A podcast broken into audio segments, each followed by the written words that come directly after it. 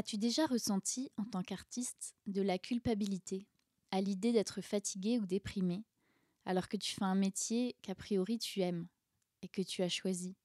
Peut-être même parfois, malgré de nombreux avertissements qu'on a martelés sur le fait que c'était un métier difficile, avec beaucoup d'appelés et peu d'élus. Que tu sois en haut de l'affiche, dans l'ombre des projecteurs, que la vie d'artiste te connaisse bien ou qu'elle te laisse rêveur, bienvenue à la cabane, le podcast des artistes qui veulent donner du sens à leur art et à la création. Je suis Emilia Santucci, la gardienne de ce lieu. Et pour ce dernier entretien de cette première saison de podcast, j'ai le plaisir et la joie de recevoir Raphaël Cohen. Je suis honorée de recevoir cet artiste au parcours singulier. De Centrale Paris et Polytechnique à la comédie musicale jusqu'à une carrière internationale dans le cinéma, le parcours de Raphaël nous rappelle que nous sommes toutes et tous des créateurs de notre monde. Raphaël, tu l'as peut-être vu sur scène dans le premier rôle du Bal des Vampires au théâtre Mogador, ou plus probablement encore dans la dernière version de La Belle et la Bête aux côtés d'Emma Watson. Si toi aussi, tu crois à la magie et que la vraie vie prend forme dans la poussière d'étoiles, mais si tu as l'impression qu'il faut parfois traverser les ombres pour y parvenir, viens t'asseoir avec nous.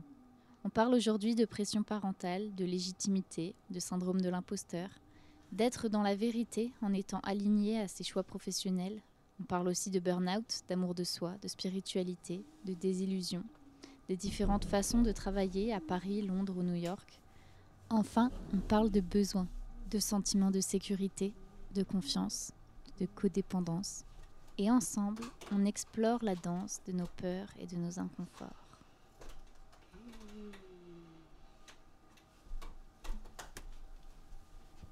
Est-ce que tu viens ici tous les jours Pas tous les jours, D'accord. Mais dans les petits moments, euh, des fois, ouais, je viens me percer, je fais ah, Ouais. ah, ici, Self-thérapie. c'est ça.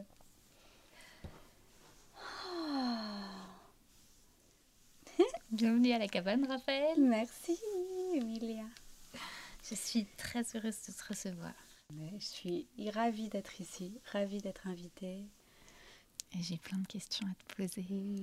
Tu as un, un parcours de vie et d'artiste qui suscite l'admiration, en tout cas pour moi. et euh, en tout cas de ce que j'en perçois. Si j'ai bien compris, donc tu as grandi un peu partout dans le monde. Ouais. Tu as d'abord eu un, un parcours scolaire euh, plus classique euh, en étant diplômé ingénieur et architecte. Ouais. Et après, tu t'es dit, en fait, je vais faire de la comédie musicale. Ouais, je me suis dit en fait je vais faire du cinéma et j'adore la comédie musicale et c'est ça qui est à ma disposition maintenant donc je vais commencer par la comédie musicale mais le Mhm. cinéma c'était vraiment le rêve et l'art euh, euh, ultime pour moi. C'est- ok. Ouais. Et le cinéma musical c'est le must pour moi. Mhm. Hmm. Ça a été quoi pour toi les étapes clés? Qu'est-ce qui fait que euh, qu'on switch à un moment? Mhm. Euh, alors, en fait, euh, moi déjà j'ai grandi dans une famille où euh, mon père est ingénieur, mes deux grands frères sont devenus aussi ingénieurs, ma mère a beaucoup poussé pour qu'on soit tous ingénieurs, en tout cas qu'on fasse les plus hautes études possibles. Et en même temps, dans la famille, il y avait toujours de la musique. Mon grand frère jouait du piano. Les notes de piano inondaient l'appartement tout le temps. Euh, mon deuxième frère, euh, c'est plus la comédie, euh, le théâtre. et mon père adorait la musique aussi. Et le cinéma, il nous faisait écouter énormément de choses. On regardait plein de films ensemble. Enfin, l'art faisait vraiment partie de notre vie. Mais c'était jamais concevable d'en faire notre métier. C'était juste... on n'en parlait même pas. Enfin, c'était... Est-ce que c'est est-ce que c'est parce que c'était euh, tabou ou parce que en fait c'était juste tellement pas dans la normalité Voilà. du C'était tellement pas dans la normalité. Il n'y avait pas de tabou, c'était Mhm. juste euh, même pas une option. Quoi. Euh, Hmm. C'était évident qu'on allait faire de hautes études. Surtout, alors, mes grands frères, euh, ils n'étaient pas très scolaires. Et euh, mes parents étaient toujours derrière eux pour euh, leur faire faire leurs devoirs, etc. Moi, ça m'a beaucoup marqué, ça. Et euh, probablement pour éviter euh, les mêmes, euh, les mêmes résultats et en voyant que j'en avais les capacités, moi j'ai été très scolaire. Je suis tombée dans la dans l'autre extrême de la perfection. Du coup, oui, du coup, pour moi, c'était évident que j'allais faire un métier normal que mes parents soutiendraient. Et comme j'étais très bonne en maths et en physique, c'était une évidence pour eux que je fasse prépa. Et donc, les moments clés qui ont, qui ont fait euh, ma transformation, c'est que hmm, juste après le bac, j'étais déjà inscrite en prépa. Et euh, pendant l'été, juste, je suis allée faire un stage de danse et chant à Londres, dans une école euh, de danse slash comédie musicale professionnelle. Mmh. Et c'était juste pour le plaisir, évidemment. Sauf que quand je suis arrivée là-bas et que euh, c'était magique, et là-bas, on m'a simplement dit de toute évidence, il faut absolument que je fasse ça de ma vie. Il fallait au moins que je chante et que je danse aussi, mais surtout ma voix, il y avait quelque chose qui se passait. Et la révélation de la voix, c'est quelque chose qui est arrivé avant. Euh, j'avais déjà commencé à ce moment-là à prendre des cours de chant parce que euh, quand j'ai eu 10 ans, la professeure de musique de l'école de m'a révélé que j'avais un don vocal et que elle m'a fait chanter euh, une chanson devant tout le monde quand elle s'en est rendue compte. Enfin, c'était quelque chose de très spécial et à partir de ce moment-là, j'ai commencé à chanter tout le temps. On n'arrêtait pas de me, me, demander de chanter à la cour de récréation, euh, à, la, à la pause. Il y avait toujours quelqu'un pour venir me demander de lui faire un concert, en fait. Donc ça faisait partie de ma vie, mais encore une fois, pour moi, c'était évident que c'était juste un plaisir, un truc que je ferais en plus, mais, mais pas mon métier. Et euh, quand je suis rentrée de Londres à ce stage-là, juste après le bac, euh, mes parents et mon grand grand frère, ils ont passé tout l'été à essayer de me convaincre que c'était très important que je fasse des hautes études, que quand on fait une école d'ingénieur, on peut tout faire après. Hmm. Parce que du coup, toi, tu es revenu de Londres en te disant, bah, peut-être que finalement, je vais faire ça comme métier et pas aller en prépa. Ouais. C'est ce, que, ce que je me suis dit, parce que tout le monde euh, me insister là-dessus à mhm. Londres et que moi j'étais pas sûre de ce que je voulais mais je sentais que j'avais pris beaucoup de plaisir à être là-bas et j'avais jamais vraiment ressenti l'envie de faire prépa. Ça, faisait pas partie de mes inspirations. J'ai toujours voulu faire plutôt euh, histoire de l'art ou euh, faire des choses créatives et ma mère très déterminée à me faire faire les plus hautes études possibles. Enfin, c'était toujours elle qui choisissait pour moi. Mhm. Et pour moi, j'avais même pas euh, la conception du fait d'avoir un choix, en fait. Du coup, c'était une révélation de, de dire peut-être que j'ai pas envie de faire ça et est-ce que ce serait possible que je fasse pas ça? La réponse était non. C'était jamais forcé. J'avais hmm. toujours un vrai choix. C'est-à-dire que si j'avais vraiment eu envie à 100% de faire cette école de comédie musicale, que j'étais sûre de ce que je voulais, j'aurais pu. Mais le truc, c'est qu'à ce moment-là, je connaissais même pas ma personne, je savais même pas qui j'étais. Hmm. Euh, probablement à force de faire toujours ce qu'on me demandait de faire et, et aussi parce que je savais pas à quel point j'avais le droit de pas de, de, choisir ma vie. Et du coup, euh, je n'étais pas dans une position euh, de me battre pour ça. Hmm. Donc j'ai fait ce que je me suis dit, bon, ils, ils ont vécu plus longtemps que moi, ils savent probablement mieux que moi ce qui est bon pour moi, et donc je vais faire prépa. S'en sont suivis euh, plusieurs années de conflits internes et de misère, de, de, haut et de bas en dépression. Mais bon, la dépression, euh, enfin l'aspect euh, triste et difficile de la vie, ça, c'était toujours toute ma vie. J'ai eu, j'ai eu une espèce de lourdeur vraiment pas cet avion.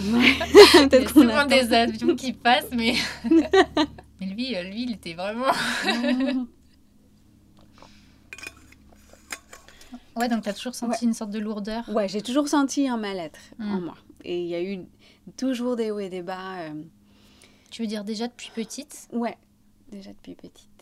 Mais disons que les années prépa et, et ensuite école d'ingé, ben j'avais de moins en moins d'espoir que j'allais euh, aimer ma vie, quoi. Enfin, je ne savais hmm. pas ce que j'allais euh, en, faire.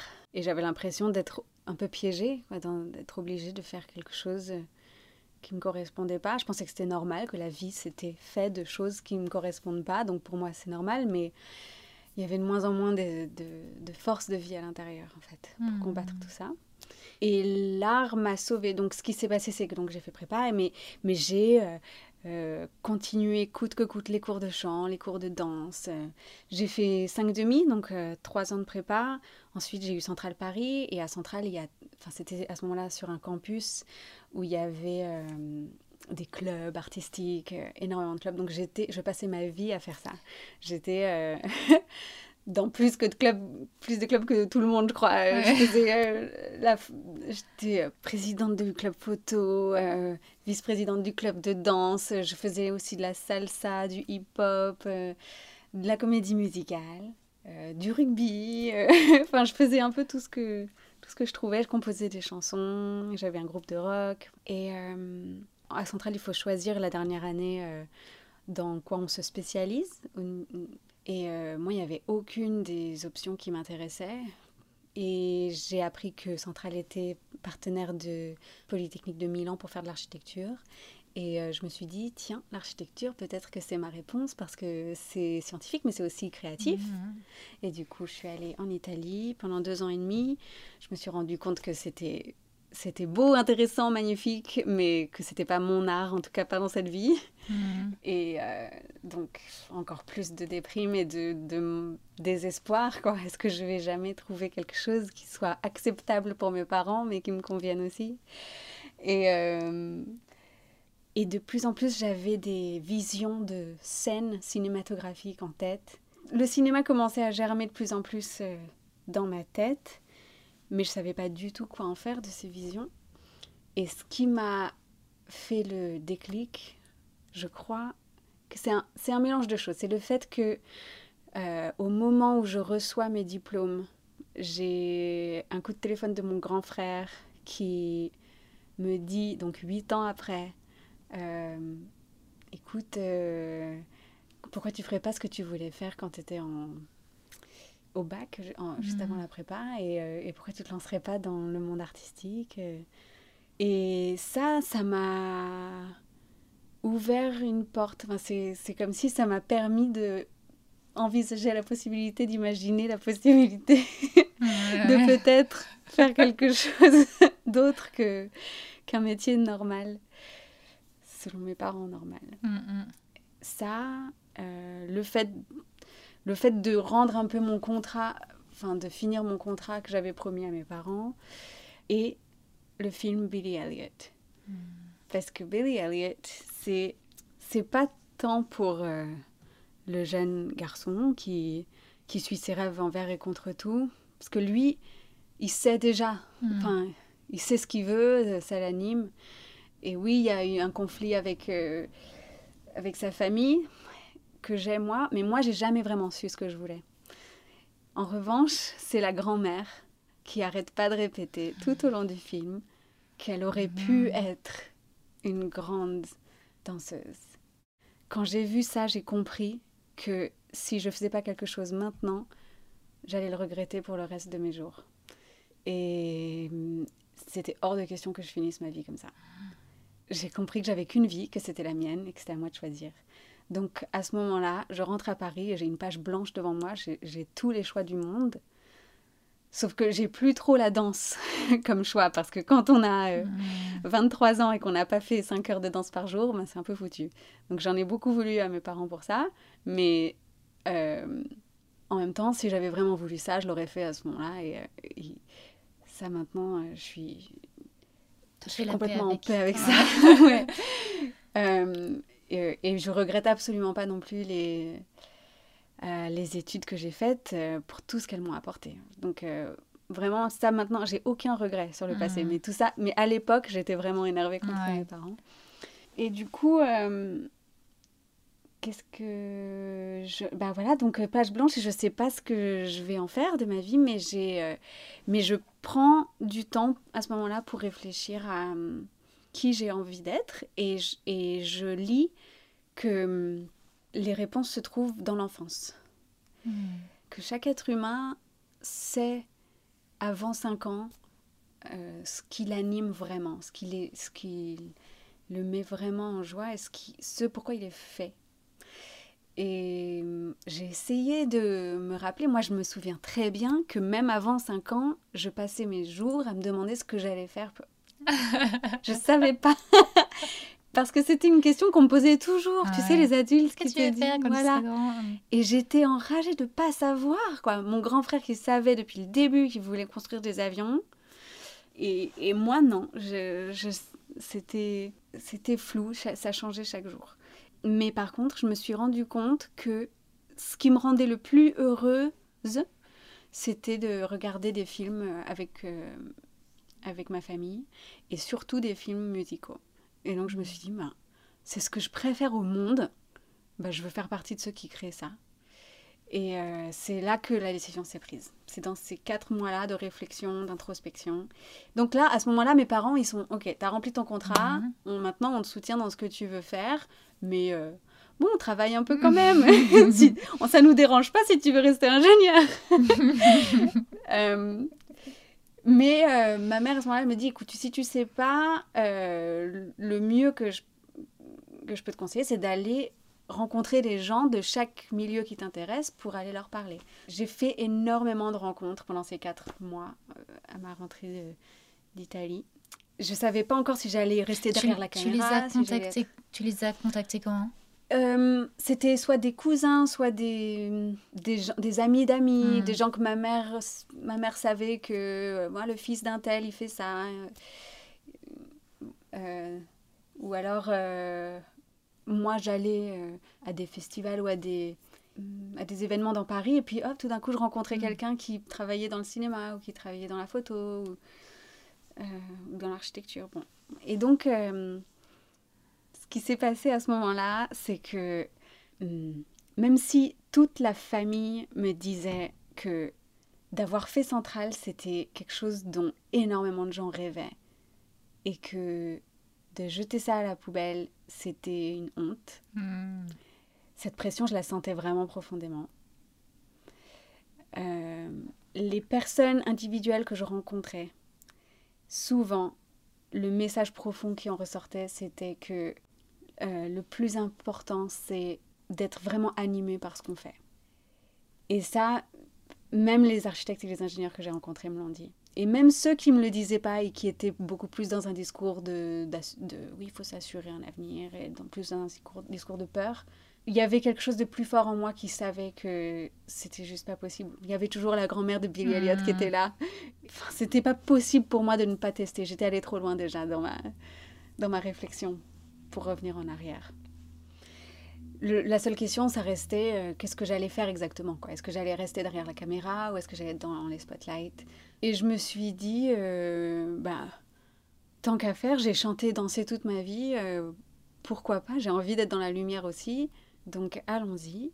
Mais l'envie d'être derrière a toujours été là. Enfin, c'était un peu même le truc de base, c'est mmh. d'être la créatrice.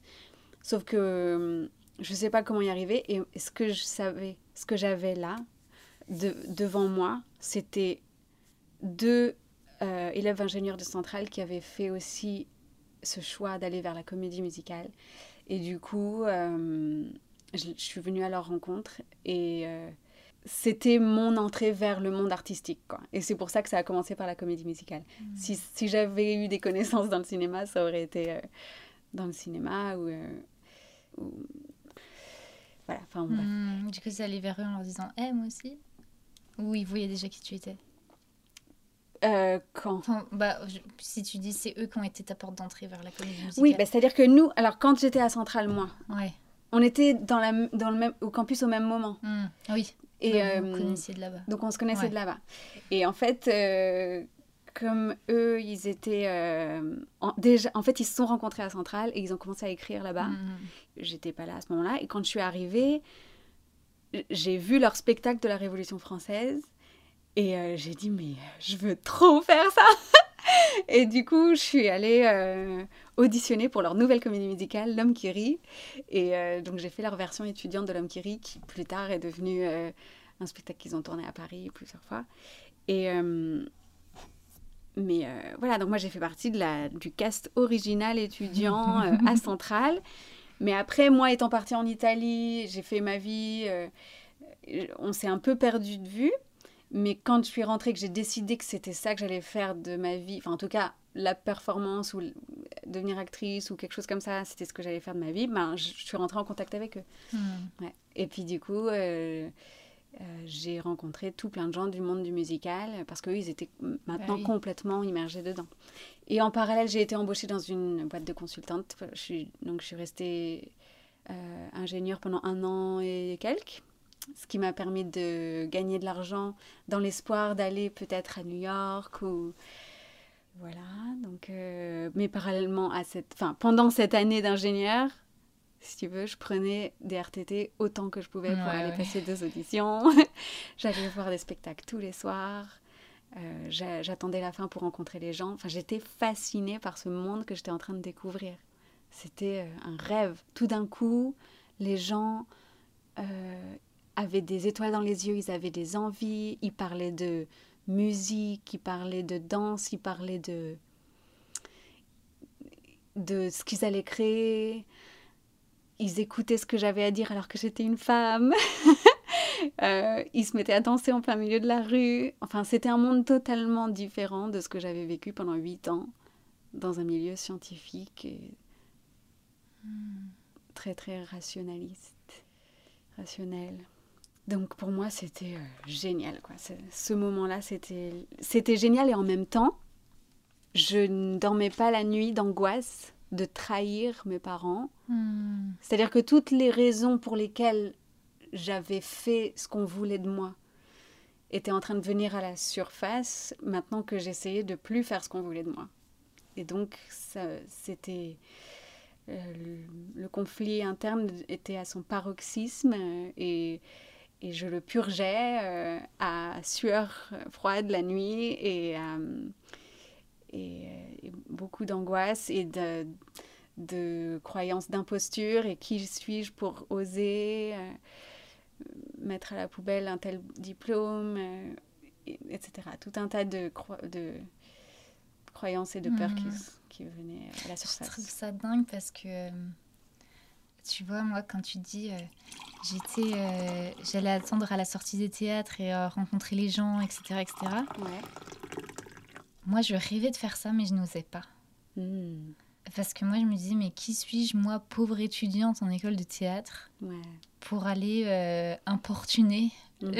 les, stars, tu vois, en quelque sorte. Genre, je les voyais pas comme des stars, mais comme ceux qui étaient implantés.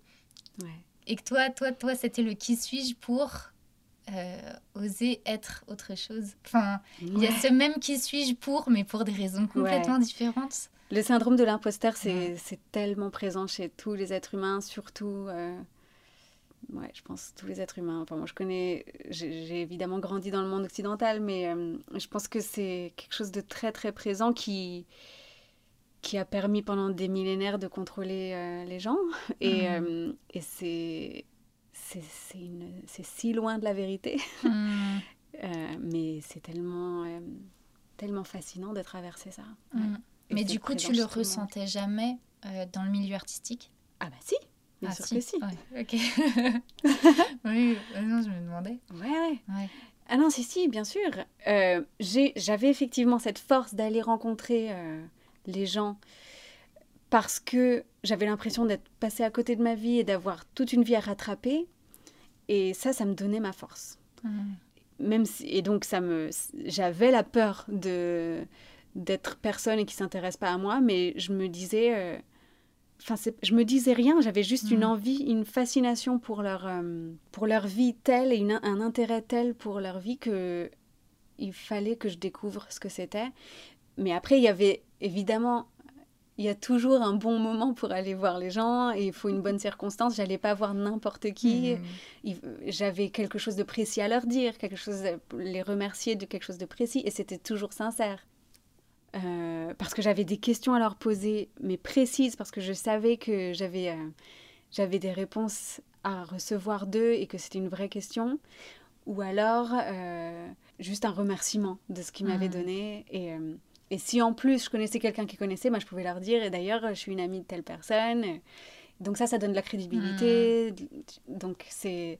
Voilà, c'était un moment fascinant, mais toujours sincère. Mm, mm, et sans la sincérité, ça aurait même pas pu marcher, j'aurais même pas pu avoir la force d'aller vers eux, en fait. Voilà. Et, euh, et j'ai auditionné très vite, et du coup, euh, j'ai eu des rôles, même pendant que j'étais ingénieure, j'étais sur scène. Et au bout d'un moment, j'ai vu que ça, ça allait bien, donc j'ai démissionné et j'ai enchaîné les rôles euh, après ça. C'est quoi, le, quoi la première expérience euh, qui t'a fait te sentir égale? Alors ça, donc ça c'est un grand débat parce que ça rejoint ce que tu disais, le sentiment d'imposture. Mais oui. C'est une très bonne question parce qu'en fait, à terme et maintenant que j'ai vécu bien plus de choses, je me rends compte que le fait de se sentir égal, c'est un choix qu'on fait à l'intérieur et c'est tout. Bien sûr. Il n'y a rien d'autre. Bien sûr. Il n'y a rien d'autre qui définit ça. Mais euh, c'est vrai que les expériences qu'on vit euh, ont une forte capacité à confirmer cette sensation. Et euh, en fait, dès que j'ai eu ma toute première acceptation, mon oui pour faire partie d'un projet, quel qu'il était, en fait, c'était ok, ça veut dire que je suis légitime, quoi. Et c'était une lecture pour Exodus 47 qui est un spectacle musical de Gérard Layani et Raymond Janot. Et c'était euh, une lecture avec des, des comédiens euh, parisiens, comédiens chanteurs. Euh. Donc voilà, j'en faisais partie quoi. J'étais engagée pour faire partie de l'ensemble et doublure du rôle principal féminin. Voilà, c'était la révélation. Enfin, ça, à ce moment-là, j'étais encore ingénieure et le soir, j'allais j'allais répéter ou faire ces représentations sur scène. Enfin, c'était des lectures, donc on était assis et puis on chantait ou on se levait pour chanter, mhm. etc. Mais c'était, c'était génial, c'était magnifique. J'avais l'impression de vivre, quoi. Et tout de suite après, j'ai eu euh, un autre oui pour, euh, pour un spectacle euh, semi-amateur, semi-professionnel pour une, une, association caritative. On a fait quatre représentations au Casino de Paris et Enfin, c'était les plus beaux dimanches de répétition de ma vie. C'était du coup, du coup, je pouvais le faire parce que c'était pour des gens qui travaillaient dans une entreprise. Euh, ils ne pouvaient que répéter le dimanche, donc ça me convenait parfaitement. Et mmh. c'était, je rêvais du dimanche toutes les semaines. C'était génial. Ouais. Et c'est de là que j'ai eu mon premier rôle payé ensuite, et, et j'ai, démissionné. Mmh. Mmh. Ouais, finalement, ça s'est enchaîné assez vite et ça t'a fait dire que bah oui, c'est bon, à ta place. Voilà, exactement. Et c'est ça que, c'est ça, petit à petit, en fait, la notion de qui es-tu pour et euh, est-ce que tu as même le talent pour faire ça, enfin, pour, hmm. qui te prends-tu, il se délitait petit à petit. Et, euh, et je, je, recevais des confirmations de l'univers constamment que c'était oui, c'était bien là. La vie me confirmait que c'était bien là qu'il fallait que je sois, en tout cas à ce moment-là. Ah, trop bien. Mm. Quelle chance. Je suis encore empêtrée dedans, moi. Hmm. Non, mais ça, me, ça, me, ça me fait quelque chose de t'entendre dire ça. Enfin, je trouve ça trop beau. Et je suis tellement heureuse que. Bah. Euh, ouais, c'est, pas une fatalité, euh, la galère, en fait. Non. Ah, c'est cool, quoi. Ouais. c'est possible. c'est possible. Hmm. Trop bien. Alors, qu'est-ce, que, qu'est-ce qui donne du sens à ton art aujourd'hui? Eh, Qu'est-ce qui donne du sens à mon art? Hmm.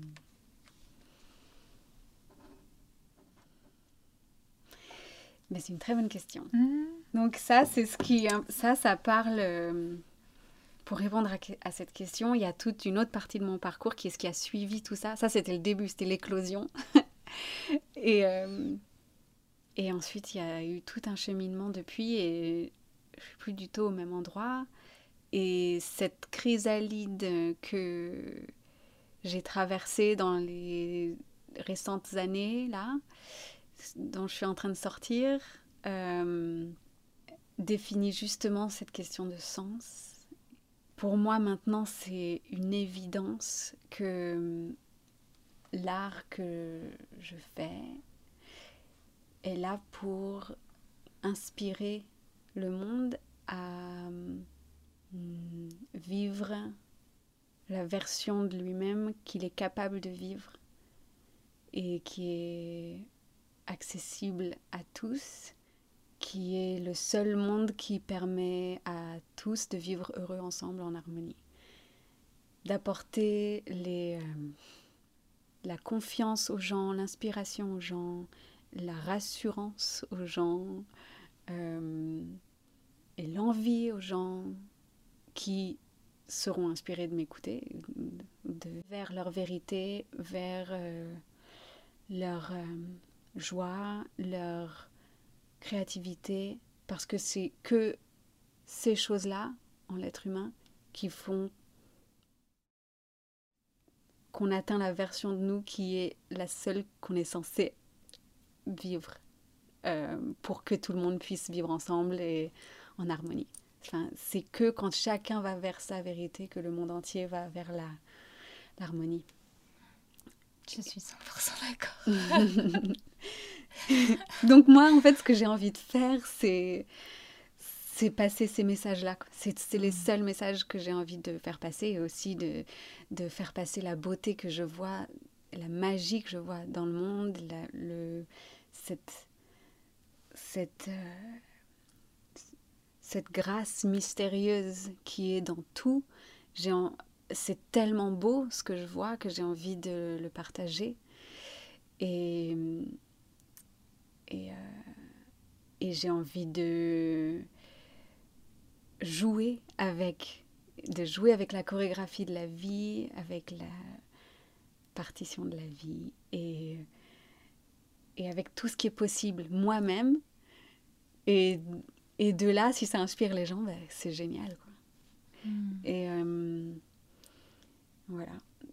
Ouais, ça, tu arrives à trouver ça dans tous les projets euh, auxquels tu participes ou que tu... Eh bien, alors, justement, c'est non.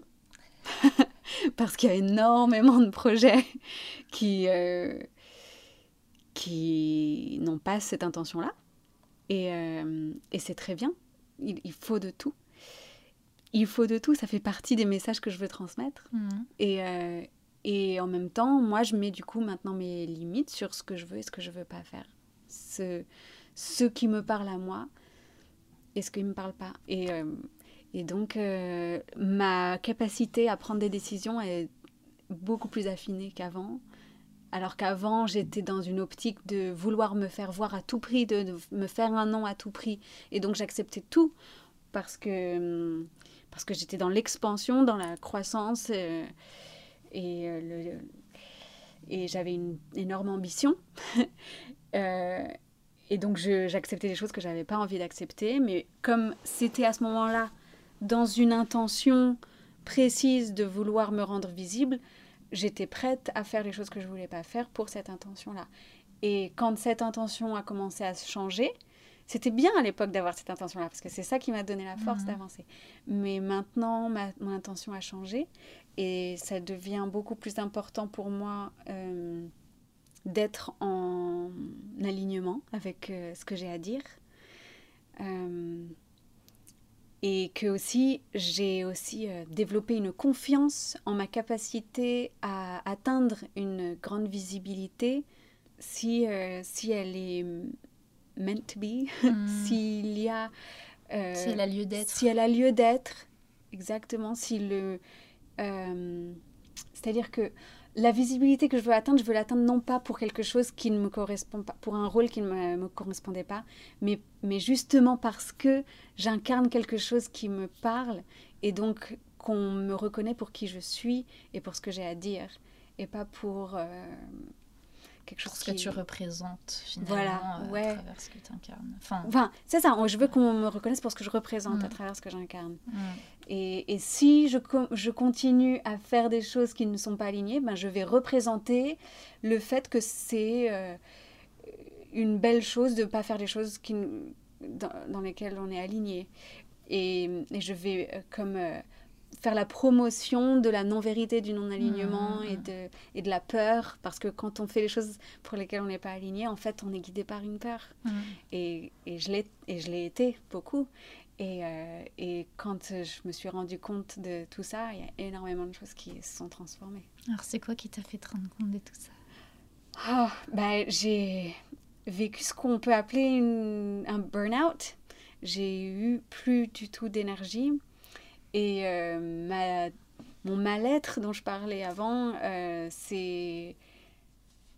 Il y a eu un moment dans ma vie où c'est ça a pris toute la place. C'est ressurgi. C'était il avait disparu les mm. premières années parce que j'étais tellement dans l'excitation de découvrir ce nouveau monde merveilleux. Euh, euh, tout d'un coup, on voulait de moi, on voulait que je chante, que je danse, on se moquait plus de moi pour ça, c'était génial. et euh, j'étais heureuse de vivre.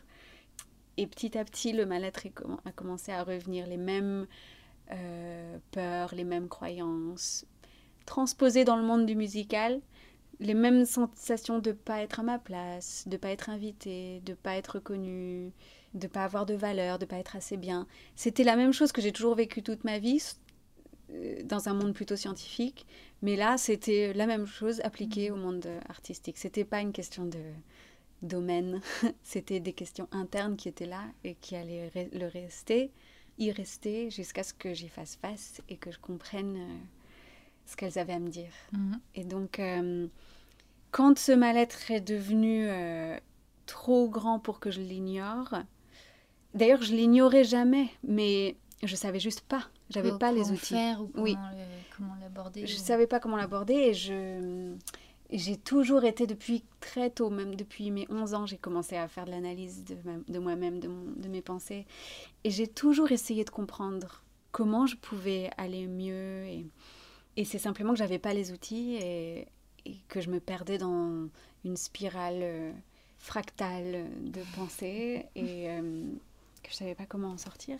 Donc euh, c'est quand le mal-être est devenu si grand que simplement l'analyse personnelle de mes pensées n'allait pas suffire que les changements ont commencé, que, j'ai, que les déclics ont commencé. Quand ça a atteint aussi le physique, j'ai, j'ai commencé à avoir euh, des douleurs dans le ventre.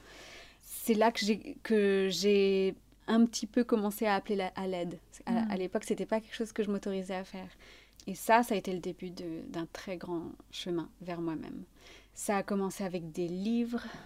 C'est un livre de Deepak Chopra, le livre des coïncidences, qui a tout changé pour moi. C'est euh, une rencontre avec un sage euh, maître euh, clairvoyant qui m'a transmis énormément d'informations sur les lois de l'univers. C'était le tout début. C'était des rencontres comme ça. Et tout de suite après ça, j'ai eu le rôle de Sarah Chagall dans Le bal des vampires. Et du coup, les choses se sont. C'était comme si j'avais. C'est comme si la vie me disait non mais t'inquiète pas ça va ça, ça va regarde t'as as des mm. belles choses qui t'arrivent encore. J'ai eu ensuite euh, le film La Belle et la Bête. Enfin c'était une année assez folle euh, où les choses s'enchaînaient. La vie mais mon mal-être était toujours là et j'étais toujours en, en, en, recherche de de ce qui se passait. Et je me disais que j'avais pas vraiment j'avais rêvé de ça toute ma vie enfin toute ma vie si, quand même. Même si c'était inconscient. même si c'était inconscient. J'avais rêvé de ça. J'étais premier rôle à Mogador, euh, mise en scène par Polanski. Enfin, c'était ouf. Et j'étais dans La Belle et la Bête. Enfin, j'étais dans le château, j'étais dans le village. Je, je, vivais un rêve et je le sentais. J'en étais vraiment reconnaissante. Quoi. Tous les jours, tous les hmm. jours, tous les jours, je me disais, mais qu'est-ce que je suis en train de vivre? C'est magnifique. Et en même temps, je ne pouvais pas nier qu'à l'intérieur de moi, il y avait un vide un désespoir, euh, une impression que qu'il manquait quelque chose de profond, que je ne m'aimais pas profondément. Mm. Et je ne savais pas comment le, gérer, je savais pas comment le modifier, le gérer, le réparer. et euh, et c'est les expériences qui m'ont qui m'ont amené, euh, enfin de, de, fil en aiguille, les expériences m'amenaient de plus en plus vers moi-même euh, les, les, douleurs m'emmenaient vers moi-même, les, les, challenges, les rencontres amoureuses aussi. Ça, c'était mmh. énorme pour moi en termes de... Euh, ben, il y avait une ambivalence, il y avait euh, l'amour que je recevais, que j'avais l'impression de ne pas pouvoir me donner à moi-même. Donc, c'était merveilleux. Et ce reflet, donc les, les relations, c'est des miroirs en fait, et donc ce reflet de de l'amour que je ne me donnais pas aussi parce que euh, je, n'attirais à moi que des, des, situations qui confirmaient euh, la non-valeur que je pensais avoir et, la voilà l'imperfection que je pensais être, la, tout, toutes les choses euh, que je pensais de moi inconsciemment ou consciemment. Qui, qui avaient été toujours présentes. Tu revoyais ça à travers les, les, personnes avec qui tu étais À travers les situations dans lesquelles je me retrouvais avec elles, ouais, avec ces personnes-là. Ouais où je me sentais abandonnée, où je me sentais euh, pas respectée, ou, ou alors... Euh, euh, Et tu arrives à t'en rendre compte? Ouais, mais, mais je mais j'avais pas les mots du tout. Je, mm. je, je comprenais pas pourquoi j'avais l'impression... Enfin, il y avait tellement de flou. J'étais consciente de très peu de choses. Enfin, tout le chemin de guérison que j'ai fait depuis, maintenant, m'aide énormément à, à, mettre des mots mm. dessus et à, et euh, saisir euh, ce qui était vraiment en train de se passer. Mais à l'époque, j'étais, j'étais pas consciente de tout ça. On l'est rarement sur le moment. Bah, c'est ça. c'est fait pour qu'on vive le truc. Mm, donc, j'ai mm. vécu le truc. Voilà. c'est ça, c'est quand on dit euh, la vie nous emmène dans les situations qui nous font affronter les, les peurs ou les mm. émotions qu'on refuse de traverser jusqu'au bout pour que justement on aille les traverser jusqu'au bout. Exactement. Mm. Mm. Ouais, et tout ça, ça c'est ça qui, qui m'a emmené vers ma, ma guérison à moi. Et, donc après, je suis pas. Tu as découvert des peurs ou des, enfin, des choses qui t'ont. Peut-être que tu soupçonnais pas aussi, que tu as, que as traversé et que tu as réussi à traverser euh, C'est-à-dire Bon, je sais pas, tu vois, genre. Euh, euh, j'ai toujours été très bordélique. Mm-hmm. Et j'ai découvert que si j'arrivais pas à avancer à un moment, que si je me sentais lésée ou que j'arrivais pas à avancer professionnellement en tout cas, ben en fait c'était un peu lié à ce côté bordélique et que ce côté bordélique lui-même venait du fait qu'en fait je ne sais pas qui je suis. Mmh. Enfin, tu vois des trucs comme ça et tu fais, mais attends, merde, mmh. pourtant j'ai toujours su que je voulais faire de l'art. Enfin, j'ai toujours su que je voulais être sur scène, j'ai toujours su que je voulais être comédienne, que je voulais chanter, que je voulais mmh. raconter des histoires, je l'ai toujours su mais je me rends compte qu'en fait, je ne sais pas qui je suis. Et c'est le fait d'être bordélique qui t'a révélé ça? Oh, Ouais, en fait, ce qui m'a révélé ça, c'est. en fait, euh, un jour, je reçois un appel. Je reçois un appel euh, pro, en fait, euh, de la mairie du village d'à côté, où ma compagnie est basée. Et le gars me dit Je comprends pas qui vous êtes, vous faites quoi? Mmh. Et en fait, j'ai eu l'impression de devoir sortir un exposé pour expliquer qui j'étais. Et, et, en fait, je me sentais en, en panique. J'ai appelé ma thérapeute, j'ai dit là, il me faut une séance, euh, là, là, en fait. Euh, enfin, je suis trop mal. Et, et il m'a appelé à midi. Et tous les, tous les jours suivants, à midi, je pleurais incontrôlablement. Et je comprenais pas ce qui se passait. Et c'était incroyable. Et quand elle m'a dit, OK, on va regarder cette scène, déjà, déjà avant que le téléphone sonne, comment va Emilia et dans quel cadre elle est Et je dis, bah, c'est vrai que c'est le bazar. Elle dit Ok, on va s'arrêter déjà là-dessus. Comment elle se sent dans ce bazar? Ah, bah, elle s'en est passée. Mmh. Mais je suis sortie de là euh, chamboulée, quoi. Mais oui, évidemment, j'ai du mal à répondre à la question Vous êtes qui? Vous faites quoi? Parce que c'est pas clair Parce que c'est pas clair pour moi-même, en fait. Mmh. Mmh. Et donc, c'est ça que quand je dis Ouais, est-ce que. Euh,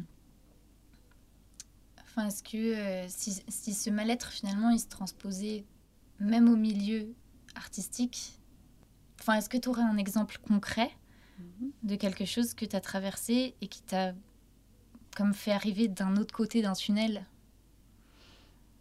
Mmh, bah, Pour moi, ça, toutes les expériences que j'ai eues à partir de là, c'était les entrées dans le tunnel, en fait. Mmh. Donc, euh, là, j'ai l'impression de sortir maintenant du tunnel, si tu hmm. veux. Cette euh, entrée euh, qui, qui s'est passée il y a à peu près cinq ans, c'est un éveil spirituel et c'était l'entrée dans le tunnel. C'est une nuit noire que j'ai passée après ça. Et ça a été juste révélation après révélation, c'est-à-dire mise à la surface de choses qui étaient enfouies au fond de l'océan et qui remontaient pour que je puisse les voir. Donc, euh, beaucoup de lumière, mais c'est parce que la lumière est entrée que les, les ombres ont voulu se faire voir pour que... Ah oui. Il faut les lumières pour pouvoir voir ce qui est caché dans l'ombre. Ça. et quand les ombres sentent que la lumière est là, je dis ça y est, on peut y aller.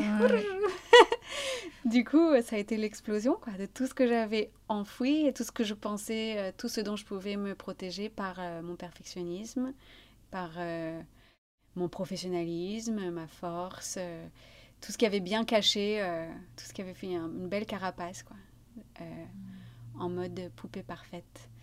Euh, et ben, ça a commencé à se briser, heureusement, parce que la lumière peut passer à travers les craquements, comme dit Léonard Cohen. Et donc, euh, à partir de là, c'était ma chrysalide magnifique et terrible, douloureuse, et, euh, et la seule chose qui m'a permise à vivre maintenant un extase incroyable, jusqu'à dans mes os. C'est mmh. merveilleux. Tout ça, ça c'est grâce à un, un parcours spirituel euh, et de vie. Voilà, après ce moment-là, à peu près à l'époque du ballet vampire, et qui ensuite, euh, donc après je suis allée à Londres, j'ai vécu là-bas un an et quelques, j'ai été à Séoul aussi pour la tournée de Mozart, j'ai été à, Los Angeles pendant trois ans, j'ai été à Berlin aussi pendant trois mois, pour la, Berlin je t'aime. Euh, j'ai fait énormément de voyages et de voyages internes, voyages externes et voyages internes il y a eu des, il y a eu des passerelles entre les deux Les voyages externes t'ont permis des voyages internes Absolument, absolument. Hmm. Ouais. À Berlin, c'est là où ma relation avec euh, le monde subtil, les autres dimensions, s'est révélée euh, plus que jamais. Et dans quel toutes les nuits, euh, je recevais des informations. Il y avait plus de, il y avait il n'y avait plus de blocage, donc les c'était des informations qui me venaient. Et je notais, je passais mes, mes, nuits à noter ou à parler, à m'enregistrer ou à parler à moi-même, euh, à comprendre. Tout venait à la lumière. Donc, euh, voilà, toute la clarté que j'ai reçue depuis sur, euh, sur la validation de, de mon être tel qu'il est, de la réussite que je suis telle que je suis, sans devoir accomplir quoi que ce soit, de rien devoir prouver de, et, et d'accepter enfin de ne, briller que par mon existence et sans avoir... Euh, et que quand... Et que plus j'essaie de prouver quoi que ce soit, moins je brille en fait. Moins je... Mm. C'est-à-dire que pas moins je brille, c'est-à-dire que, que je, je, suis toujours moi, mais ça ajoute une couche un peu désagréable où on sent qu'il y a quelque chose qui n'est pas aligné. Et que plus je suis en alignement avec euh, ma validation déjà faite, de la vie, plus mon rôle dans ce monde euh, s'accomplit. Hmm. Tu arrives à le, à le garder euh, bien auprès de toi, cette idée, ou des fois, il y a encore euh, le truc qui te rattrape bah, la perfection? après, c'est après, la vie. La vie arrive, et la vie, c'est l'oscillation. C'est le, le, changement constant. C'est la seule en anglais, on dit the only constant is, change. C'est mm. euh, la seule chose constante, c'est le changement. C'est euh, les oscillations, c'est les saisons, c'est le, les cycles euh, d'oubli et de souvenir, d'oubli et de souvenir de cette vérité-là que j'ai dite, que mm. qu'on est toujours déjà parfaite telle qu'on est, valide, aimée, puissante. Et la puissance, en fait, c'est ça. C'est le, c'est euh, cette pratique de se souvenir de ça et du coup d'avoir le choix d'agir dans ce savoir-là, de que je suis déjà parfaite, ou de choisir de d'agir dans la peur. Quand, quand, on se souvient, on devient puissant, parce que du coup, on sait, euh, on a un choix sur notre vie. On va créer euh, une vie différente selon, selon les choix qu'on va faire dans ce moment présent. Et les choix qu'on va faire dans ce moment présent, est-ce qu'ils sont guidés par une peur de ne pas être valide ou est-ce qu'ils sont guidés par une envie, sachant que je suis déjà valide? C'est toujours ce choix-là hmm. qui se présente à moi. Et plus je me souviens que je suis déjà valide, plus je suis puissante dans mon choix. Ça fait du bien. Hmm. Ça fait du bien. J'espère que des milliers de personnes vont écouter cet épisode. des millions, mais, oui. si ça rejoint peut-être des choses, mais est-ce que tu as eu des galères ou des désillusions dans ce milieu, du coup, que, que tu as rêvé? Bien sûr. Euh, c'est-à-dire que quand je suis arrivée en Paris, c'est tellement magique. Euh, je suis éternellement reconnaissante du fait d'avoir commencé ce voyage artistique à mmh. Paris. Parce que même si Paris est plutôt sombre et plutôt désespéré, il y a beaucoup de jugements, beaucoup de mmh. déprimes euh, parmi les Parisiens et de frustration. Mais le monde du musical parisien, pour moi, c'est un bijou brut. Hmm. Il n'a pas été euh, trop rigidifié mis dans une boîte rigide comme euh, à Londres ou à New York. Euh, ça reste l'envie de créer, l'envie de allez viens on fait un, on fait une pièce ensemble, viens on crée un spectacle, viens on, on, raconte cette histoire et on le fait avec les bouts de ficelle comme on peut, mais on le fait, on vit et, et, on, et on fait rêver les gens Bien sûr, tout le monde n'est pas comme ça, mais ça, ça existe. Ça a été quand même très présent dans ce que j'ai découvert, moi, en tout cas, à l'époque où j'ai commencé. Et, de, et je pensais que, avec les moyens et la grandeur, le, à quel point ils sont développés à Londres et à New York, ce serait encore plus ça, parce que tout d'un coup, hmm. on a ça et on a les outils pour faire tout, tout ce qu'on veut faire. Bah, c'est plutôt le contraire, en fait. J'ai découvert... Euh, euh, une désillusion là-bas, une, une, espèce de oui, je vais faire le job, je vais faire mon job, comme si on allait euh, être ingénieur, ce que j'avais quitté. Quoi. Hmm. enfin, je ne comprenais pas cette idée de, de faire son métier de rêve. Comment on peut être sur scène sans rêver et être heureux tous les jours de faire son métier de rêve, quoi? Et le voir comme un métier, comme un, comme un job 9 euh, to 5 qu'on va faire tous les jours. Non, ça, j'ai j'étais vraiment triste quand j'ai découvert ça.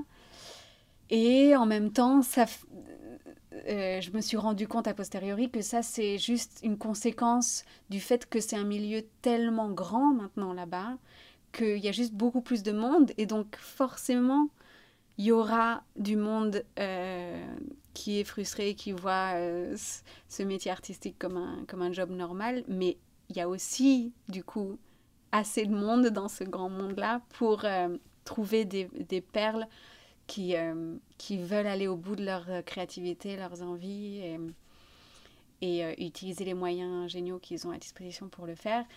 Mais j'ai pas rencontré énormément de gens comme ça. Mais après, ça, c'est mm. peut-être. Est-ce que tu veux dire que le fait que là-bas, tout ce qui est plus grosse production musicale, ça tourne tout seul, quoi, ça tourne très bien, mm-hmm. il y a comme c'est comme s'il manquait une sorte d'artisanat passionné qu'on peut trouver en France. Exactement, ouais. Mm. Exactement. C'est ce côté âme familiale, ça manque. C'est beaucoup plus. Il est un peu laissé pour compte euh, au profit d'une perfection, d'une rigidité, euh, d'une recherche d'excellence. Mais l'excellence, pour moi, ne peut pas être euh, contrôlée par le par l'humain. Elle peut que être, on peut que lui laisser la place d'exister. On peut que lui créer un espace pour que la grâce apparaisse sans qu'on la hmm. décide. Et hum, les structures euh, d'excellence de hum, anglo-saxonnes en général, je trouve, sont un peu trop rigidifiantes et ça, et ça perd du coup de son âme. Je trouve que ça se sent, mais euh, c'est pas le cas pour tous. Moi, ce que j'ai vécu le tournage de La Belle et la Bête, justement, c'était, euh, même si c'était Disney, Bill Condon en particulier et euh, Anthony Van Last, qui était le chorégraphe, ils ont ce génie-là de laisser la place pour que la grâce apparaisse. Hmm. Et ça, je trouve que c'est rare de le trouver, mais ça existe. Mais voilà, c'est des perles euh, qui sont difficiles à trouver parce que tout le monde se c'est normal plus il y a de monde plus il y a de monde qui se laisse prendre par la peur et la peur elle mm. dit qu'il faut contrôler et donc euh, et donc il faut que il faut que les choses soient rigides et parfaites et en fait je vais revenir sur ce que j'ai dit parce que je trouve que justement les les créatifs anglo-saxons sont très comme ça ils laissent la place pour que la grâce mm. apparaisse mais c'est les gens les artistes qui sont embauchés, qui trouvent des jobs et tout ça, mm. j'ai été déçue et désillusionnée par leur, leur esprit un peu euh, syndicaliste, un peu non, euh, ça devrait être comme ça. Euh, et, et la frustration quand ça l'est pas, et voilà, ce manque de rêve un peu. Hmm.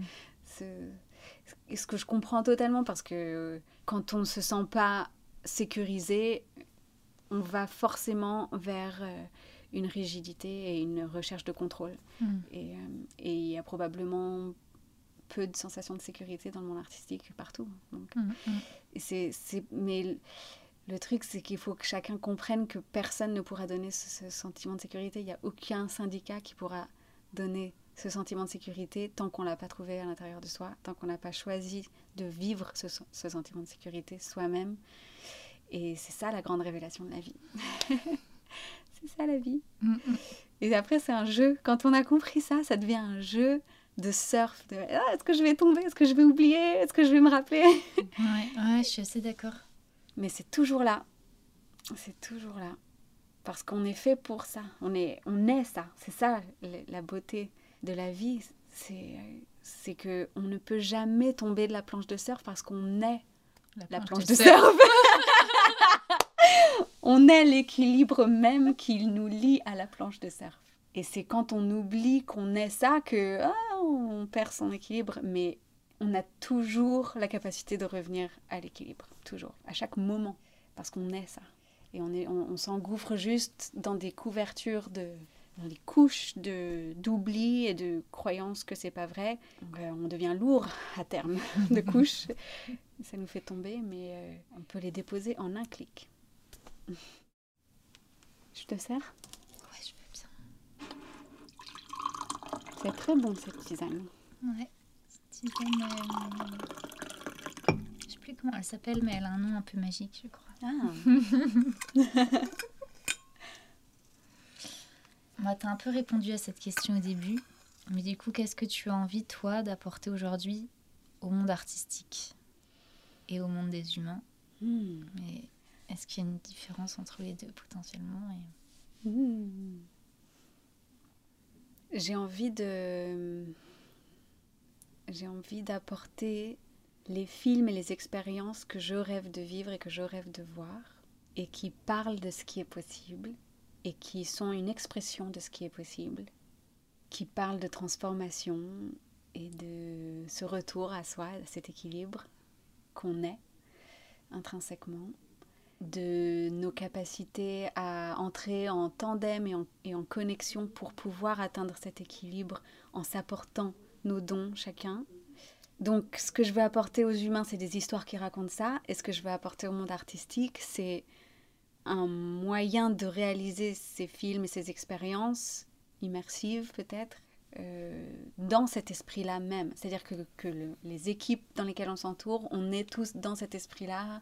On a des façons de créer euh, les films euh, ou les expériences qui seraient en elles-mêmes remplies de moments de méditation, de célébration de l'autre, de cercles de parole, de- d'acceptation des cycles, de, de notation en cycle. Alors ça, c'est ça c'est merveilleux, c'est quelque chose que j'ai découvert euh, grâce à Mathilde, la chanteuse, euh, dans un esprit de créativité ensemble. Ben, où est-ce qu'on en est dans notre projet?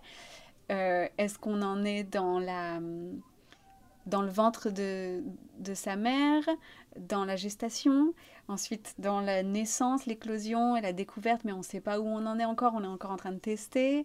Est-ce qu'on est mature? Est-ce qu'on sait maintenant où va quoi? Quelles sont les ré- références?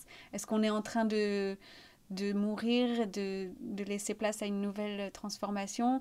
Est-ce qu'on est re en train de dans, la, dans la gestation pour une nouvelle période? Enfin, tout, tout est cyclique comme ça, parce que tout est cyclique. Mhm, C'est mhm. juste un fait. Oui. Et donc, euh, on a le choix de s'aligner à ce savoir-là ou pas. Et en fait, de s'aligner à ce savoir-là, ben, ça nous ouvre tellement de portes puisque c'est la vérité, c'est là. Donc, il faut le Mm. reconnaître. Enfin, c'est tellement beau Et ce de le que je reconnaître. trouve hyper beau là-dedans, c'est euh, quand il y a ce côté linéaire, Mhm.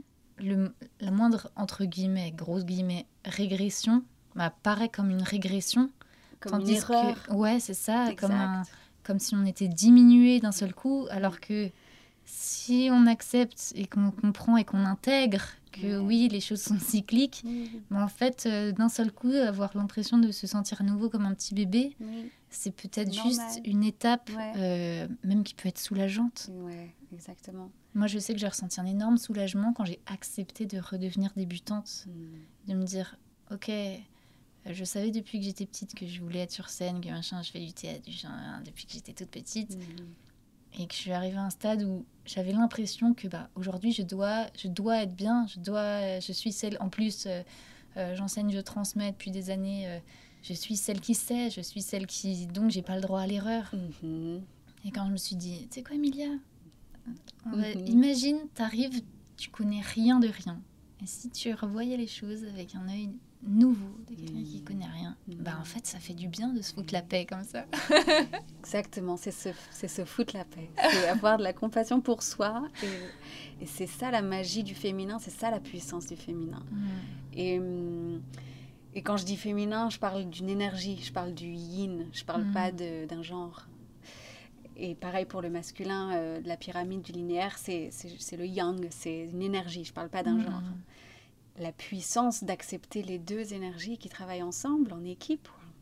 Ça, je vais apporter ça dans, au monde artistique. Mais pour pouvoir l'apporter au monde artistique, il faut déjà le maîtriser relativement en soi. On est toujours en train d'apprendre de toute façon, mais et ça, c'est quelque chose que je suis en train d'apprendre pour moi-même, la compassion avec moi. Mais c'est merveilleux, quoi, ce que je suis en train de découvrir avec ça. Et plus j'ai mon intention c'est plus je le fais pour moi plus je l'apporte dans le monde que je mmh. crée.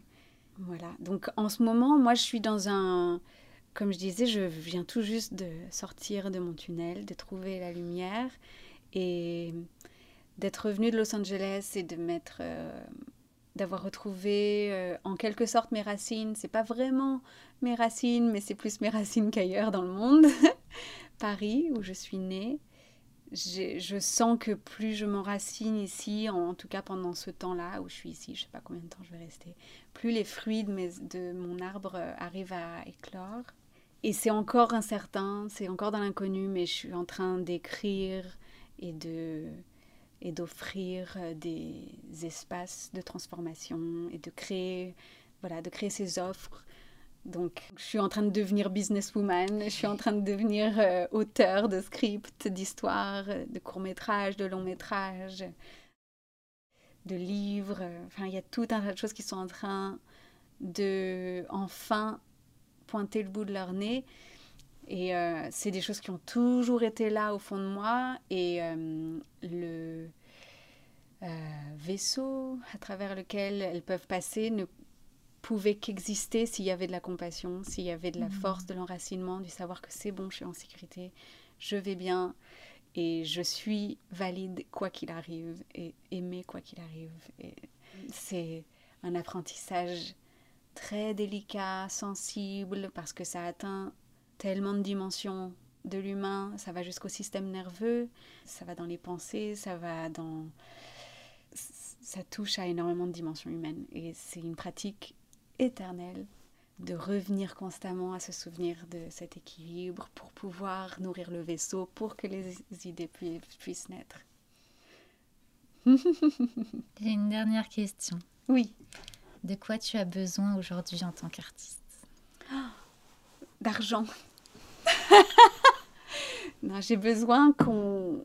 En fait, le besoin premier, c'est... Euh, c'est exactement ce que je viens de dire, c'est ce, cette pratique continuelle. Parce que pour moi, quand je reviens à cette confiance, cette conscience euh, de cet équilibre, je peux créer et faire naître exactement ce qui a besoin de naître et aussi je magnétise à moi les ressources dont j'ai besoin. Donc oui, j'ai besoin d'argent, j'ai besoin d'une équipe qui croit en moi et qui a les mêmes envies que moi. J'ai envie de de trouver euh, voilà, cette équipe de gens qui, euh, qui veulent aller dans la même direction que moi. Et euh, le truc, c'est que je sais que ces gens-là vont venir à moi. Hmm. Le fait d'être écouté pour dire ça, c'est complexe. Hmm. En fait, plus on est en confiance, moi, moi, je sais que c'est comme ça que je fonctionne maintenant. C'est, euh, plus je fais cette pratique de confiance, plus je sais que les gens viennent à moi, en fait. Les ressources viennent à moi et, les, et du coup, les fruits naissent. Euh, mais euh, il y a une peur qui vient Hmm. de dire ça. Hmm, voyons ce qu'elle me dit.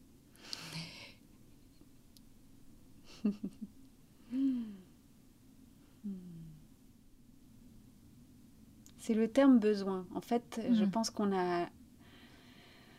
Je pense que personne n'a vraiment besoin.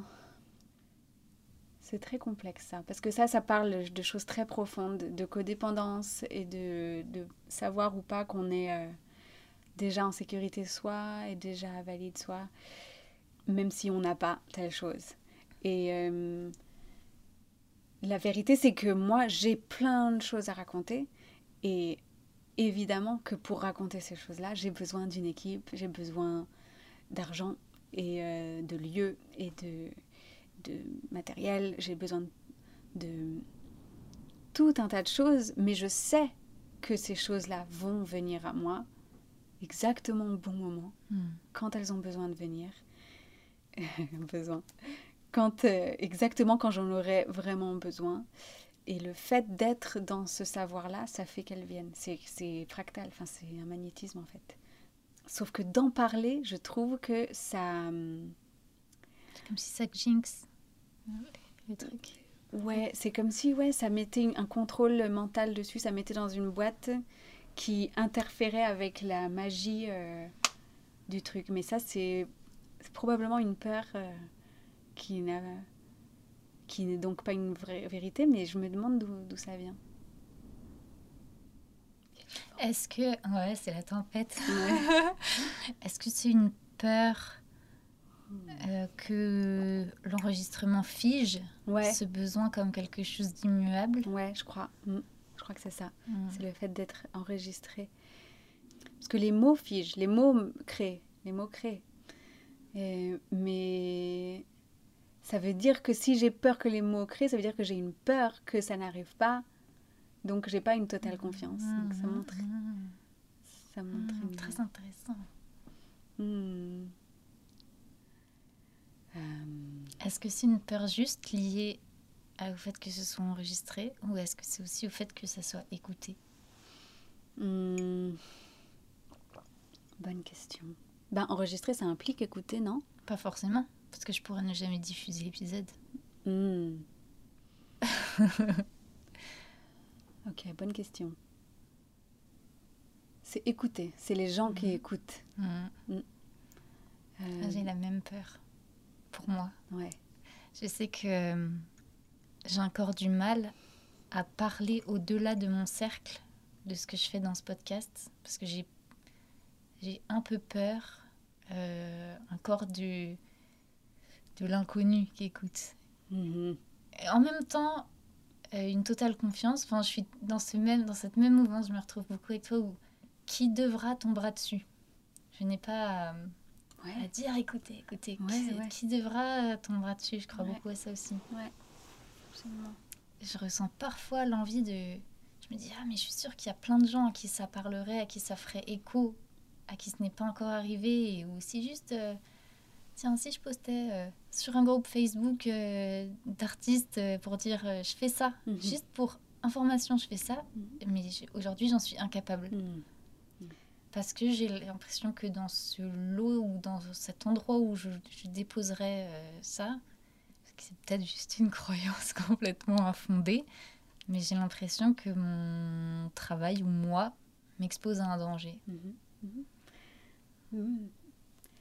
Ben, moi, je pense que ça, cette, cette, euh, cette peur-là, elle montre simplement. euh, donc, c'est une limite à ne pas franchir, et donc c'est important que tu la franchisses pas tant, Mhm. qu'elle, tant que ça vient pas d'une confiance et que tu te forces pas à le faire.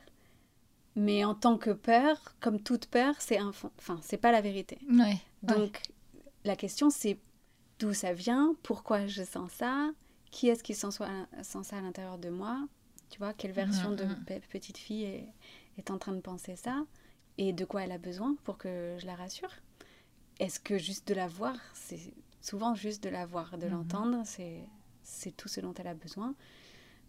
Mais parfois il y a d'autres choses à voir. Et, euh, et sache que le moment euh, où tu seras prête à partager Oui. arrivera. Ouais. Mhm. Ouais, j'en suis sûre aussi. Ouais. Mais ça m'intrigue. Ouais. c'est pour ça, du coup, quand tu disais Ah, c'est bizarre le fait que ce soit enregistré, je me suis dit Tiens, ça fait écho à ce que Bah moi oui, je vis aussi. Ouais, oui, parce que moi, c'est moi, c'est la peur d'être. euh, hmm, ouais, c'est une.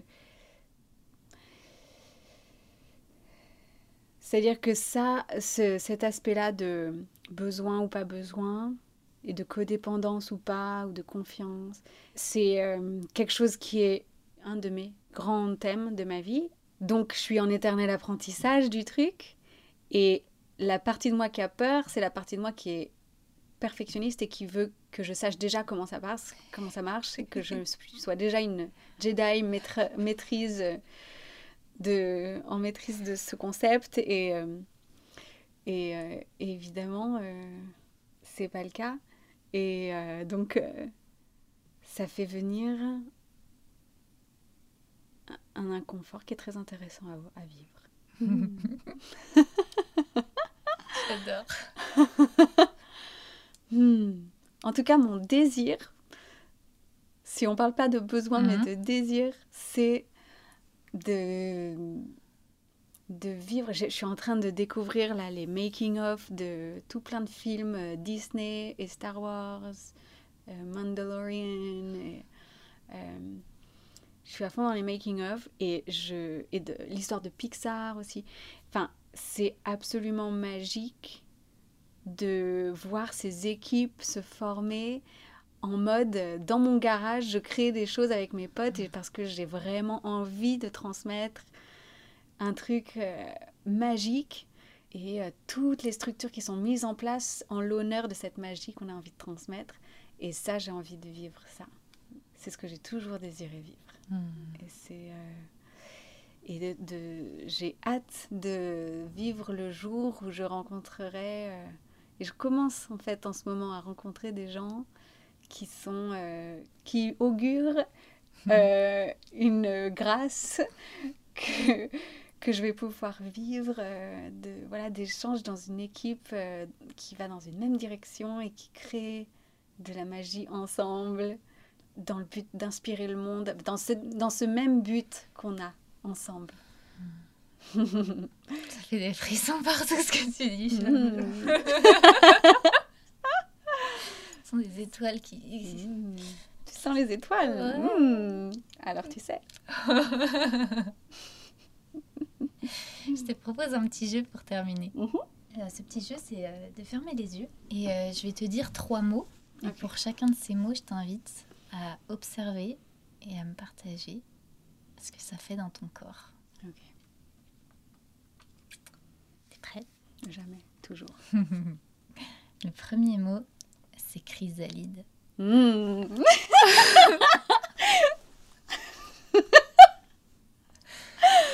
Explosion de joie et euh, reconnaissance. Ah Oui, ça, ça crée énormément de joie en moi, ce mot-là, parce que euh, c'est le mot que j'ai choisi pour ma, mon offre.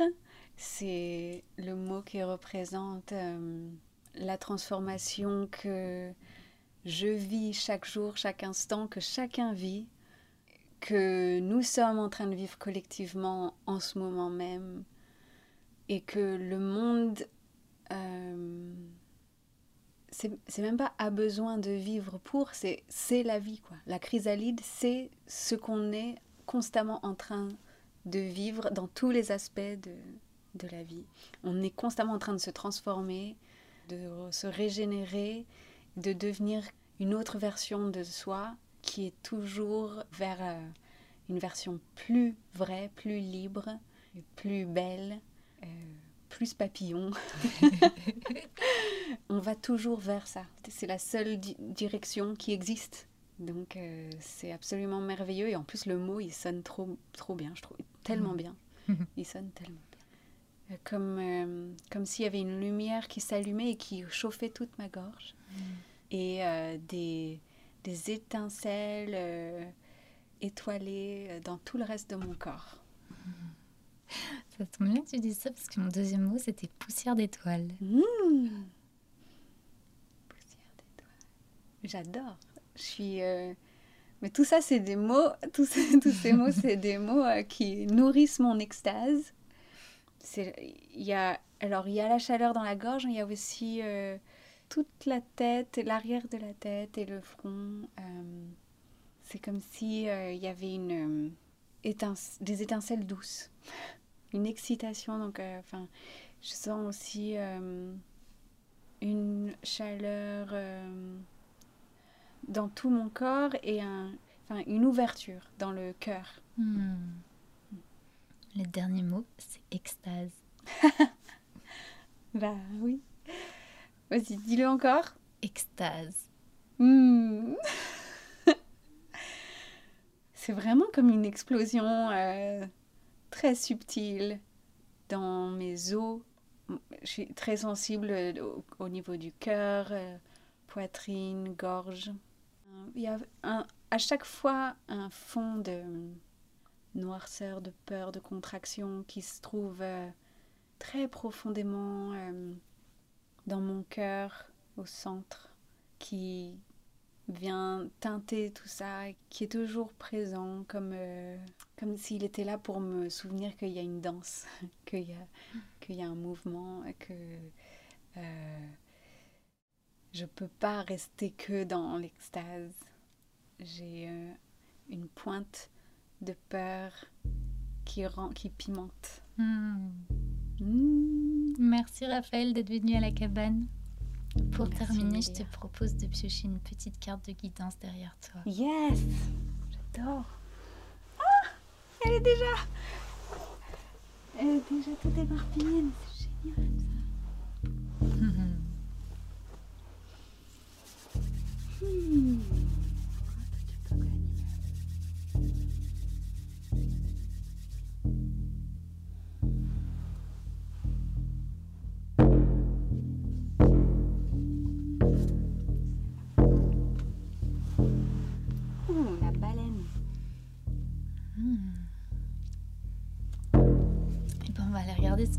raconte la baleine.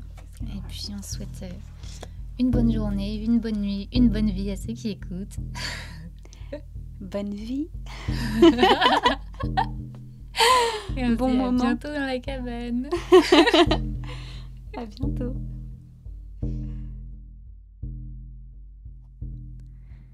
Merci d'être resté jusqu'au bout de cette interview.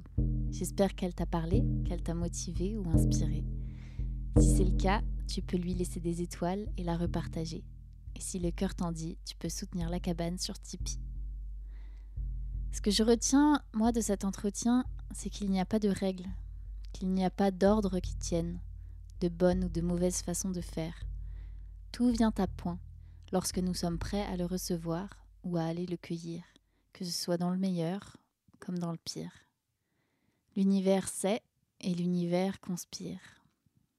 Je te dis à dans deux semaines pour le dernier épisode de cette saison 1. D'ici là, prends soin de toi et de tes rêves et ouvre tes fenêtres quand le vent se lève. À bientôt à la cabane.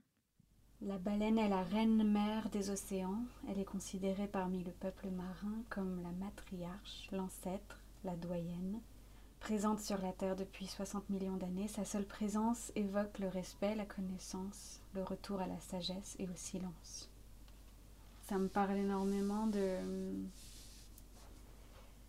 d'un rôle qui m'appelle euh, à venir quoi. Mm. Trop bien.